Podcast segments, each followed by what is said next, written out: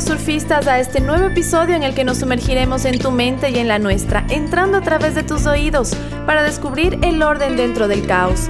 Este es tu Psico Podcast con María de los Ángeles, Maribel, Pamela y Paola, y música original de Mono Jorge Valladares. Acompáñanos.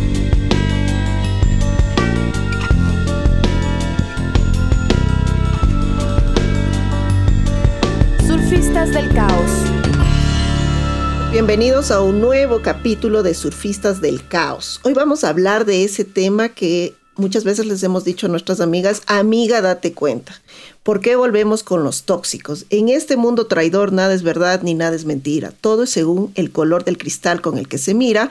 Después de este viejo aforismo mexicano muy común que muchas veces hemos oído, nos preguntamos por qué terminamos volviendo con aquel individuo que nos ha hecho la vida de cuadritos, nos ha puesto la existencia como un puré, o nos ha convertido en aquel ser tipo zombie que andamos rogando, pidiendo a Dios, a San Antonio, con la cabeza patas arriba, ¿no es cierto?, dado la vuelta, que regrese a pesar de lo maluco que ha sido en nuestras vidas.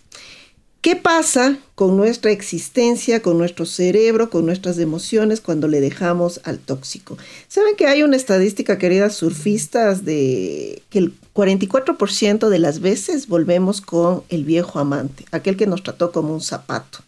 Sí, pero eso depende de nuestra edad. Generalmente lo hacemos entre los 17 y 24 años. Estamos rogando por volver con mm. aquel triple papi que nos destrozó la vida o con aquella triple mami que nos acabó, ¿no es cierto?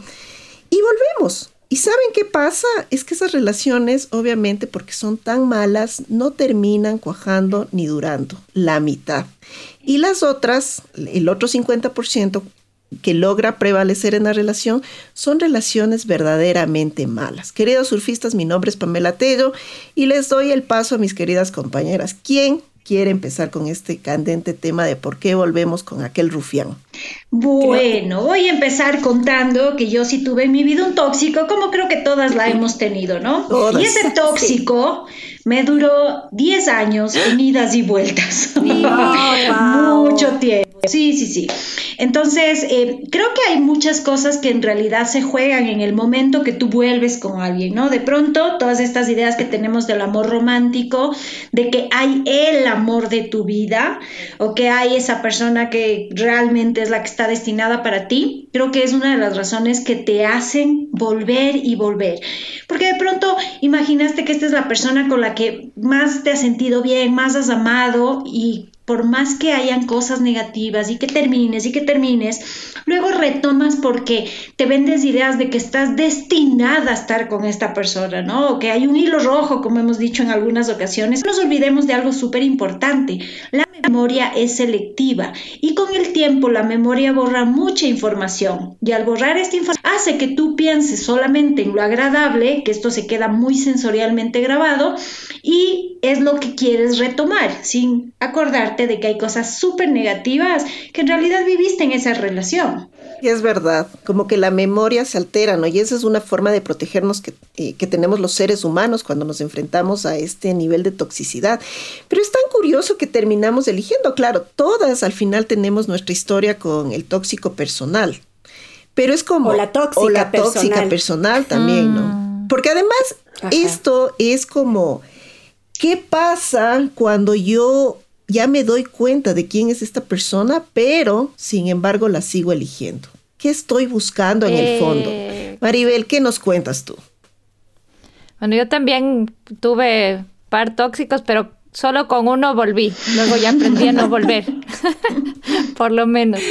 Pero realmente sí es importante ver esto porque visto de afuera, la relación a todo el mundo le parece tan ilógico todos ven lo tóxico desde afuera de esa relación y dicen, pero es obvio, o sea, ¿por qué no se da cuenta? ¿Por qué no sale? ¿No? Entonces hoy queremos analizar eso, porque no es nada fácil salir, ¿no es cierto? Es como cuando tú lees la cajetilla de los tabacos y te dice tiene alquitrán, tiene tal cosa. ¿A quién en su sano juicio se le ocurre prenderse un tabaco? A mucha gente. A, mí se me ocurría. Exacto, porque no importa que sepas lo que está pasando, aún así hay otra dependencia que está operando ahí y que no te permite soltar tan fácil, ¿no es cierto? Entonces, uno de los mecanismos es lo que decían ustedes, te acuerdas solo ciertas partes. ¿Y qué parte es la que nos solemos acordar? El comienzo. El comienzo cuando se hacen promesas, cuando hay una fascinación con el otro, cuando te hacen sentir especial. Y a veces hay un fenómeno que se llama future faking en inglés, sería eh, un futuro fingido, que muchas personas que tienen actitudes tóxicas hacen esto como justo para engancharle a su pareja. Entonces ya le pintan como que van detectando qué quiere escuchar esta persona, qué le gustaría en el futuro y le crean, le pintan pajaritos como se dice, ¿no es cierto? Entonces, claro, cuando tengamos este futuro de aventuras, de viajes, de una familia feliz, lo que a cada uno le llegue, ¿no? Y eso es a lo que, aunque se vuelva una relación miserable, la persona vuelve y dice, pero, pero no, nosotros teníamos potencial. Y es cierto. ¿Verdad? ¿Verdad? Yo estaba, estaba pensando en esto, ¿no? De, la, de estar con una persona tóxica, ¿no? Eh, y me hago la pregunta, ¿pero qué es toxicidad? ¿No es cierto? Porque también lo tóxico depende de una interpretación que cada ser humano tenga. Entonces, por lo, que puede ser tóxico para mí, para otra persona, no es tóxico, es normalidad, por ejemplo, ¿no? Entonces, eso también es una de las fuentes del sufrimiento dentro de las personas. Cuando yo acepto ciertas eh, actitudes o ciertos comportamientos que dentro de mi familia, que dentro de la sociedad, son normalizados como formas de interrelación, ¿no es cierto? Mm. Entonces, no, es que solo me levanta la voz de vez en cuando, pero eso es normal. No, solo cuando toma. Solo cuando toma. No es que, es que tener celos es normal, porque tener celos significa que me ama. O sea, estas formas de concepción de la interrelación que normalizamos y que no vemos que son tóxicas ya en el momento, pero también pueden potencialmente volverse más tóxicas. Entonces, para mí me parece importante eh, retomar esto de que lo tóxico tiene que ver con una anulación progresiva de quién soy yo como persona. Entonces mm. empieza con pequeños eh, actitudes, digámosle así, con pequeños pasos, ¿no? Que a veces hasta son medio invisibles en esto, ¿no? ¿Y qué significa esto de anularme a mí como persona? Tiene que ver mucho con eh, mi posibilidad real de decidir, por ejemplo, de decir yo quiero esto o no quiero esto, o voy a pensar si quiero esto o voy a pensar si no lo quiero. Tiene que ver mucho la, mm, anulación como persona también con esto de no puedo hacer aquellas cosas que a mí me hacen feliz. Y esto tiene que ver mucho también luego con la confusión de que hay que ceder dentro de la pareja. Sí, hay que ceder, pero hay que tener eh, también la convivencia desde un paradigma de ganar-ganar.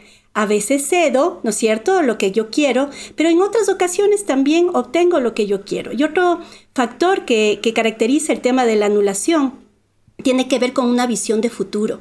Cuando yo ya no puedo soñar, cuando yo ya no puedo ver realmente una nueva vida, una forma de alcanzar todo aquello que yo he soñado en estudios, en trabajo, a nivel interior, con mis amigas, mis amigos, con mi familia, y cada vez esto se va mermando, también es una forma de toxicidad. Y esto yo creo que debemos tener una conciencia en el pensamiento, ¿no? Como para poder ir anulando. Eh, también aquellas otras cosas, ¿verdad? Que, eh, que nos hacen aparentar lo que tú decías, Pau, como que nos esconde, como que justificamos, porque otra de las eh, características de vivir con una persona tóxica o ser o convertirme yo en una persona tóxica es la autojustificación o la justificación del otro, ¿no? No sé ahí. Pero sabes que, sabes que yo opino algo, tú me haces pensar en algo, Ángeles, y es que todo este tema de la toxicidad viene completamente atado al tema del amor romántico. Sí, ¿Por qué? Totalmente. Porque definitivamente tenemos tan mala concepción de lo que es el amor. Primero pensamos que el amar es poseer al otro y eso es súper falso. Entonces dentro de esta posesión empezamos a tener conductas de autocontrol que son súper tóxicas. Lo va a superar, te hace quedarte ahí y probablemente eh, volver con esta persona en pro de, de pensar que sí, que es el amor de tu vida o que es tu alma gemela y que no importa, ¿no? Porque además tenemos una idea del amor, que el amor tiene que ser luchado, sacrificado y que si si lo luchas y lo sufres, no amor. Hay que aprender a amar, no nacemos sabiendo amar correctamente, pero ahora podemos aprender. Y parte del aprender a amar creo que es entender que el amor es libertad, el amor no es posesión. Querer es diferente. Yo te quiero, yo te poseo, yo te necesito, pero el amar es amar al otro en libertad definitivamente. Entonces, si tenemos una buena educación con respecto a lo que realmente es amar, montón de conductas tóxicas en las relaciones. Totalmente de acuerdo. Y ahí, cuando hablamos de educación, no es que nos van a sentar en el aula y nos van a decir, mira, así se ama. No. Yo sí clasecita, honestamente. Sí, pero empieza antes. Porque depende del estilo, como tus papás tengan, vayan formando el apego contigo. Tú te puedes volver también una persona que tiene ciertas características. Por supuesto. Entonces, se va desarrollando el estilo de apego que se llama, ¿no es cierto? Y digamos que tú tienes unos papás que es impredecible cuando están y cuando no están para ti. Tú vas desarrollando lo que se llama un apego ansioso, ¿ya? En el que no sabes cuándo va a estar esa figura que te alivia, que te calma y cuando eres adulto o adulta, eliges una pareja similar en donde nunca sabes si está para ti o no está y empiezas a crear dependencia, a estar súper eh, celoso, pendiente.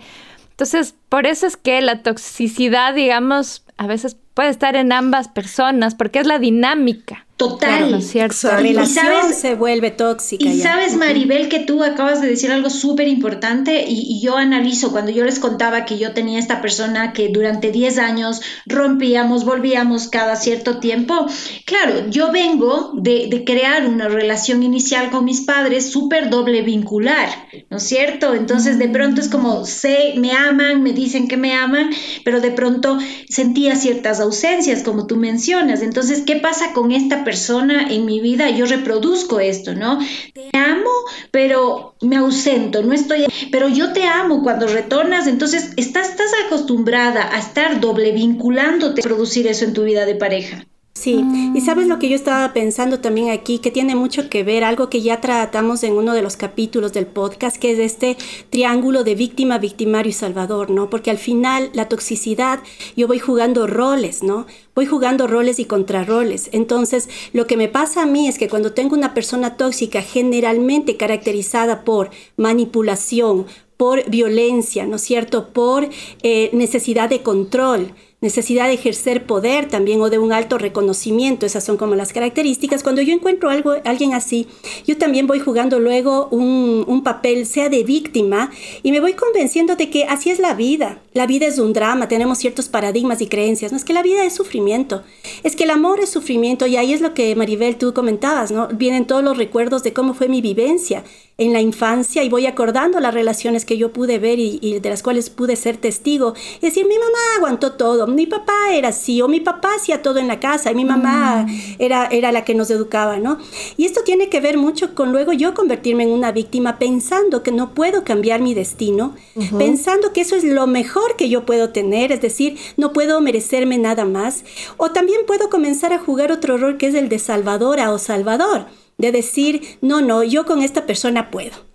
Tengo que aguantar un poquito, no sé si a ustedes les pasaba, a mí me pasaba eso, ¿no? Yo tenía más la tendencia a eso, es decir, no, yo le comprendo, eh, ya va a cambiar, si tuviera otro contexto mejor, mm. eh, si tuviera un trabajo mejor, entonces la responsabilidad siempre es de afuera y yo me convierto en aquella persona como cuando alguien se ha roto la pierna y necesita que le, que le lleves, ¿no es cierto?, que le apoyes, yo me convertía como en esa muletilla, en esa muleta para que el otro se apoye, yo aguantaba todo, tenía todo y claro, el otro también se volvía en un manipulador, ¿no? Totalmente. Ese es, es me identifico con ese lado del Salvador y suele pasar esto, ¿no? El decir, ya cambió un poquito. Ajá. Entonces, si yo me quedo un poco más con él que ha tenido esta infancia difícil, va a cambiar un poco más, pero nunca cambia lo suficiente esa persona como para que realmente sea sana la claro cambia cambia hasta que le perdone. Claro, y después otra vez ya no cambió nada no o sea es un cambio falso. Te das cuenta me lleva a pensar en que qué tal si el otro no es el tóxico y yo soy la persona que también.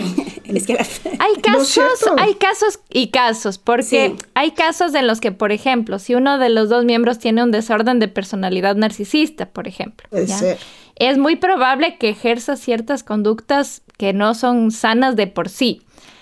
Pero sí hay otros casos en los que ambas personas tienen estos estilos de apego que decíamos que son complementarios. El uno es del ansioso y el otro es del evitativo que más bien lidia con el no saber si su figura va a estar ahí alejándose. Entonces es explosiva esa mezcla. Pero ustedes no han tenido conductas tóxicas en ciertas relaciones. Sí. Claro, porque por más que tú digas, no, yo lo he hecho perfecto, no es cierto. Se te salen ciertas toxicidades que están, claro, tienen respuesta en estas creencias del amor o en estos eh, eh, estilos de apegos, pero te hacen manifestar conductas tóxicas.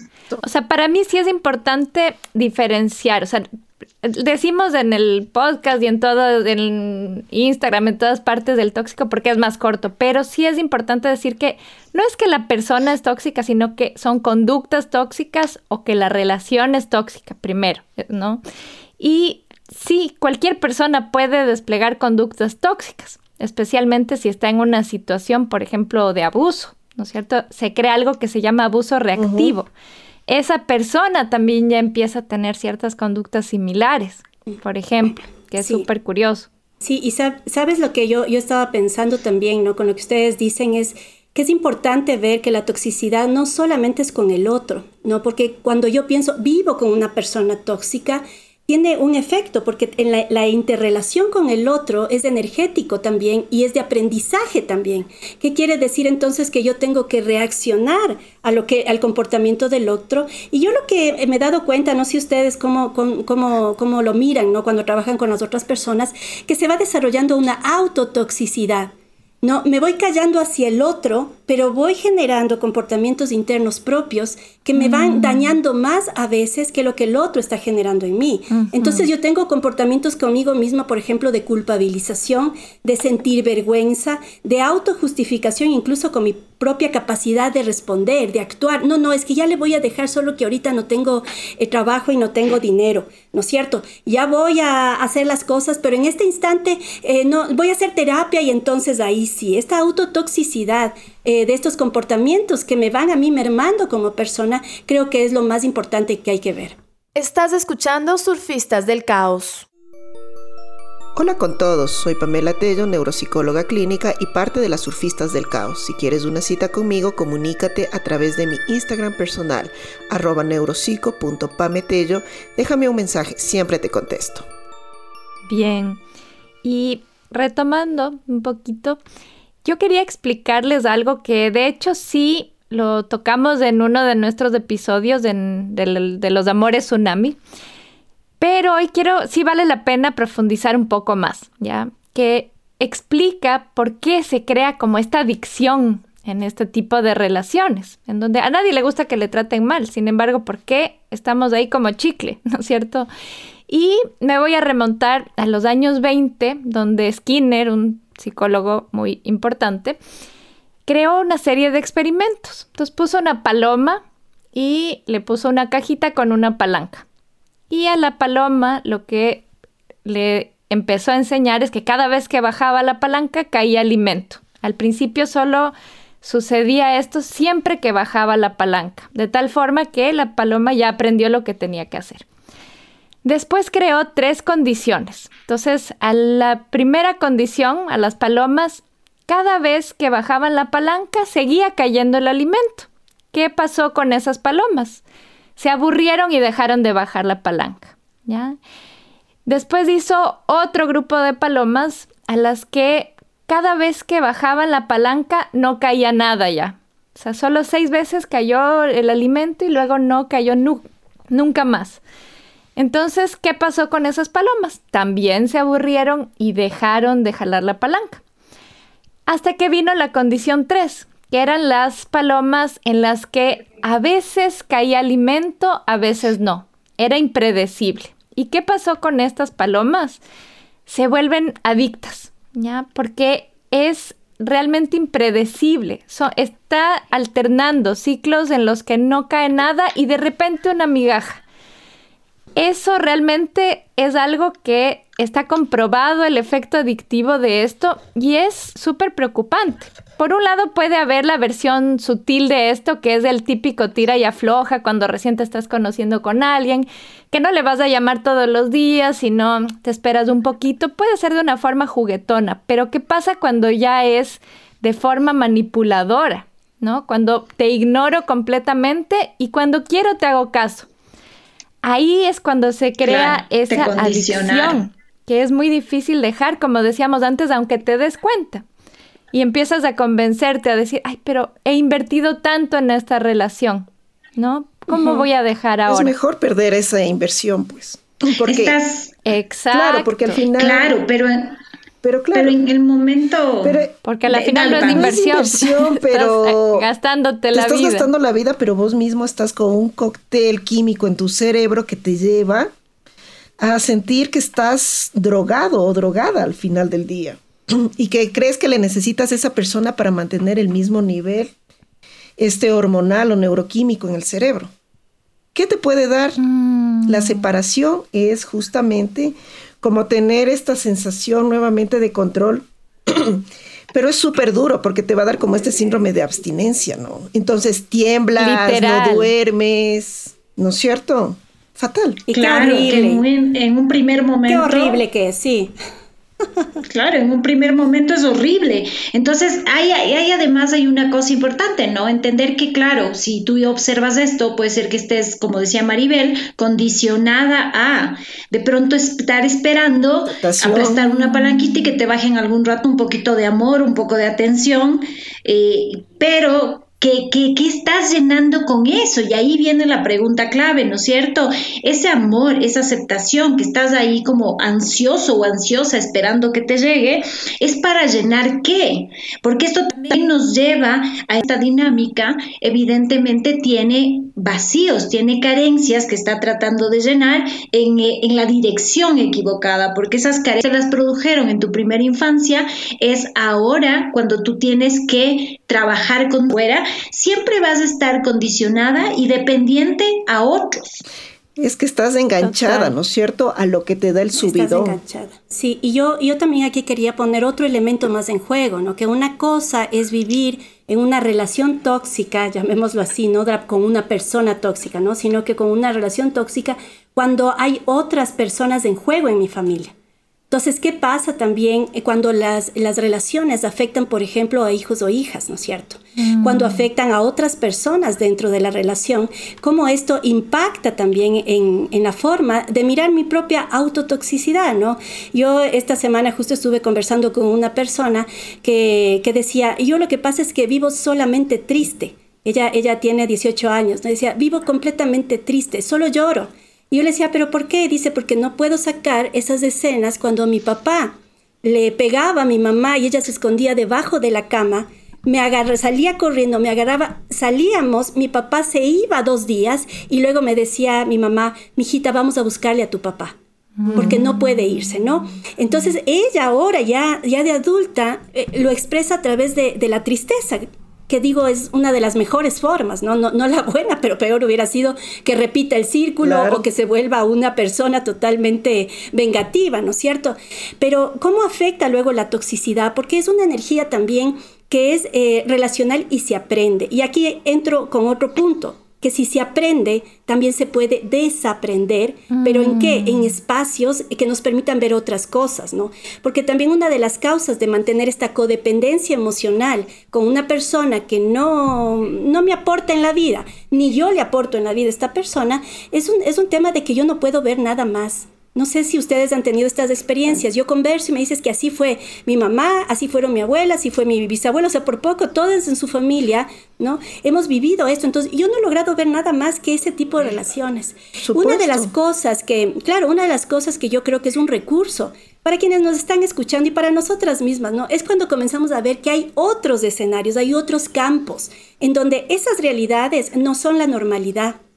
Y nos permitimos ver relaciones bondadosas, buenas, de respeto, donde logramos ver también que somos valoradas. Por eso una forma para, sobre todo en este tema del género, ¿no? Para las mujeres, sobre todo, cuando yo entro a trabajar, cuando comienzo a tener más amigas, cuando comienzo a tener espacios más sanos, logro ver también la relación que yo tengo, porque es como ver de afuera, ¿no? Salgo un poco, miro y logro ver que puede puedo tener un futuro mejor. O ver que alguien tuvo una relación también no sana, pero pudo salir. Pudo salir, muy bien, sí. Y eso me da como la que perspectiva toda la vida. Que aunque no cambie, abrir la perspectiva de decir, tal vez puedo vivir otro tipo de vida. Me da esperanza. ¿No es cierto? Claro, me da esperanza y si encuentro el entorno adecuado, si hago terapia, si encuentro un grupo de autoayuda, si encuentro solamente una amiga bondadosa, ¿no? Que, que, que me ayuda en este sentido, logramos buscar otro camino y empezar. Y no es fácil, no es fácil, pero sí es posible. Pero sabes que eso es importante. En este punto sí es ya terminaste, no hay segunda vuelta, no hay vuelva luego, amiga, date cuenta, la relación fue mala y se acabó. Por favor, deja de estarle chequeando en las redes sociales, deja de seguirle, bloqueale contacto cero con la persona, porque cada vez que vos vuelves, cada vez que le estás revisando su Instagram, su Facebook, si es medio mayorcito y tiene Facebook, cada vez que estás en eso, lo... Como nosotras. Con... no, por favor. A, los, que nos oyen, no. Lo que pasa es que cada vez que Maribel y María de los Ángeles y Pau. No, como nosotras tenemos Facebook porque somos Claro, a eso te referías. Pues. Volvemos como este tema de las palomas, ¿no es cierto? Estamos buscando nuestra dosis de oxitocina para sentir mm. felicidad y tranquilidad, pero lo mejor es pasar el bache, la abstinencia. Y no solo felicidad, puede ser, aunque sea una emoción fea. pero sentir pero Ya, tienes tu dosis. Claro, tengo mi dosis. Entonces, por favor, es súper importante dejar que esto pase sin estar revisando. ¿Qué nos quieres contar, Maribel? Y mucha gente dice, no, no le quiero bloquear porque es darle importancia o ah, porque puedo parecer inmaduro o porque después de todo le quise bastante Ok, eso es válido en otro tipo de relaciones, pero no en relaciones donde, por ejemplo, tu autoestima al inicio estaba súper bien y después bajó drásticamente. Eso es una señal ya de que no es de ese mismo tipo de relación y que se necesita medidas drásticas. Se necesita cortar de raíz, como dices tú. No es fácil, no es rápido, porque si tú tienes un amigo, una amiga que está pasando por esto, no le puedes exigir y decir, ok, ya, ya, pero sacúdete y listo. No, no es así. Es un proceso, pero la meta es a mediano plazo cortar absolutamente todo todo, todo.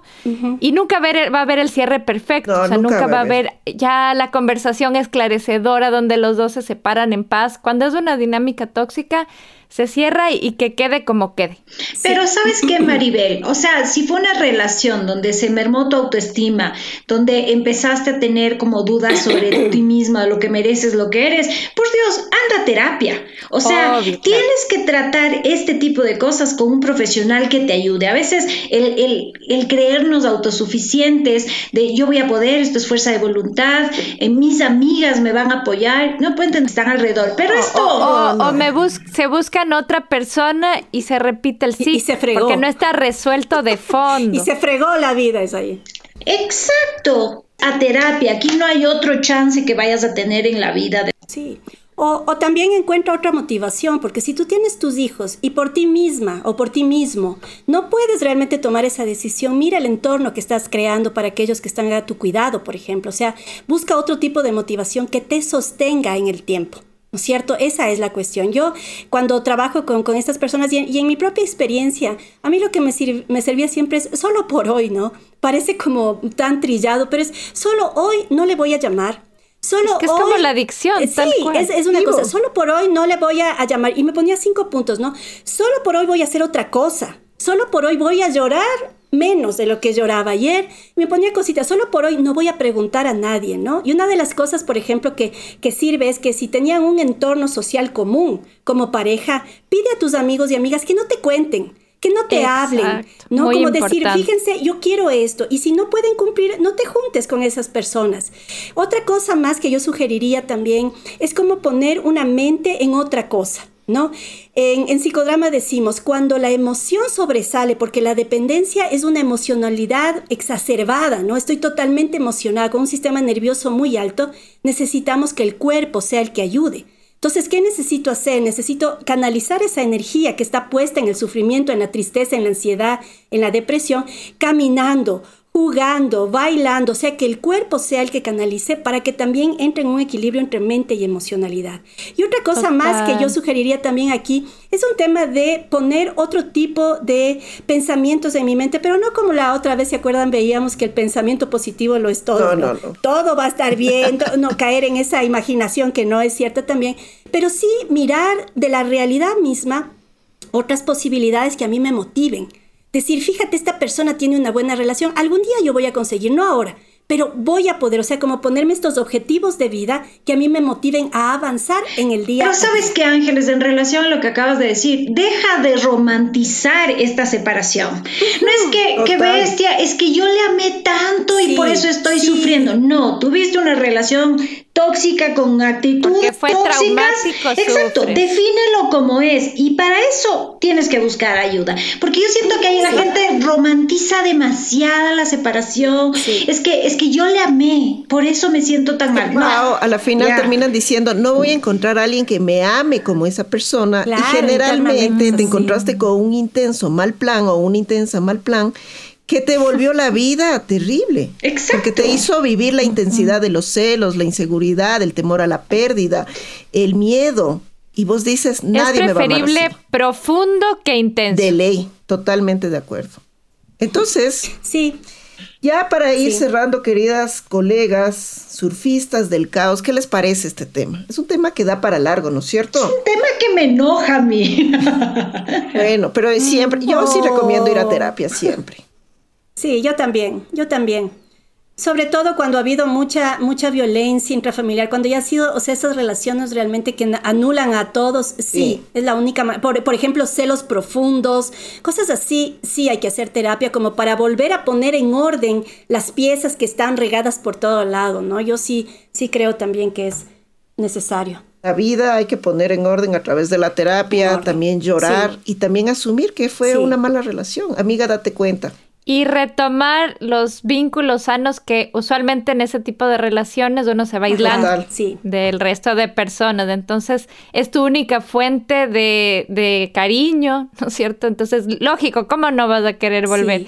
En cambio, vuelves a poner ya no todos los huevos en una canasta, sino vas poniendo un poquito en cada canasta. Tienes amigos, familia. Eso. Y sabes qué, y y está bien que tengas claro quién fue Voldemort en tu vida, pero también hazte cargo de tus cosas, porque estuviste ahí por algo. Así que déjale al otro seguir con su destino como pueda en su vida y tú agarra lo que tú tienes que trabajar y trabájate para que puedas tener una mejor vida eh, de pareja. Sí, y yo creo también, yo creo también que es necesario dejar de lado la culpa, ¿no es cierto? Y la vergüenza. Creo que eso de seguir también flagelándonos luego, es que yo como fui tan bruta, es que yo como, como era tan chuncha, ¿no? Es que yo qué bestia, como, como no me di cuenta, yo que trabajo, yo que estudio, yo que soy psicóloga, y yo trabajo con eso, y, y, dale, exactamente. Entonces, como también normalizar que estas situaciones podemos entrar, pero también podemos salir y podemos transformar cuando nos damos cuenta y cuando queremos cambiar y cuando tenemos personas bondadosas alrededor, como tú decías, Maribel, que nos dan ¿no? también su cariño. A veces no es necesario decir nada, no den consejos. También esa es otra cosa desde afuera. No den consejos, den cariño, sostengan a las personas. No juzguen, no, le juzguen, a la persona. Eh, ni tampoco les den los consejos de métete con otro, ¿no? Esos también son clavo, las amigas buenas. Clavo. Pasa? Exacto. Mientras llegue el indicado, disfruten el equivocado. ¿Cuál es el problema? Hasta que llegue el correcto. Claro. Y si alguien nos está escuchando y está pasando por esto, o sea, de ese también el momento de pensar, sí, tal vez el salir de esto me va a doler, pero es como si tú te paras sobre vidrios, ¿no es cierto? Te está lastimando mientras te quedas y cuando te sales también te va a lastimar, pero en algún momento va a parar. No va a seguir siempre doliendo. Se va a sanar ya. Entonces, esa es la diferencia. Y les vamos a dejar con la frase usual, que es, deja de prenderte fuego para mantener abrigado a alguien más. Anónimo. Eh, a ti te di, te digo. Prende tu propia chimenea y caliéntate así, bonito, ¿no es cierto? Tú misma. Ay, ay, ay, esa frase, Maribel. Bueno, queridos surfistas, este ha sido un capítulo más. Amigo, amiga, date cuenta. Es momento de dejar a aquel que crees que ha sido tu rufián toda la vida, pues déjale. Así que les mandamos un abrazo bien grande, un saludo hasta el próximo capítulo. Así que chau, chau, chau. Aquí les hacemos barras. Besitos a lo van a lograr. Besitos a todos esos tóxicos y tóxicas que nos escucharon hoy. Exacto. un abrazo. Chao, chao. Chao. Esto fue Surfistas del Caos. Encuéntranos en Instagram y Facebook. Si te gustó, compártelo.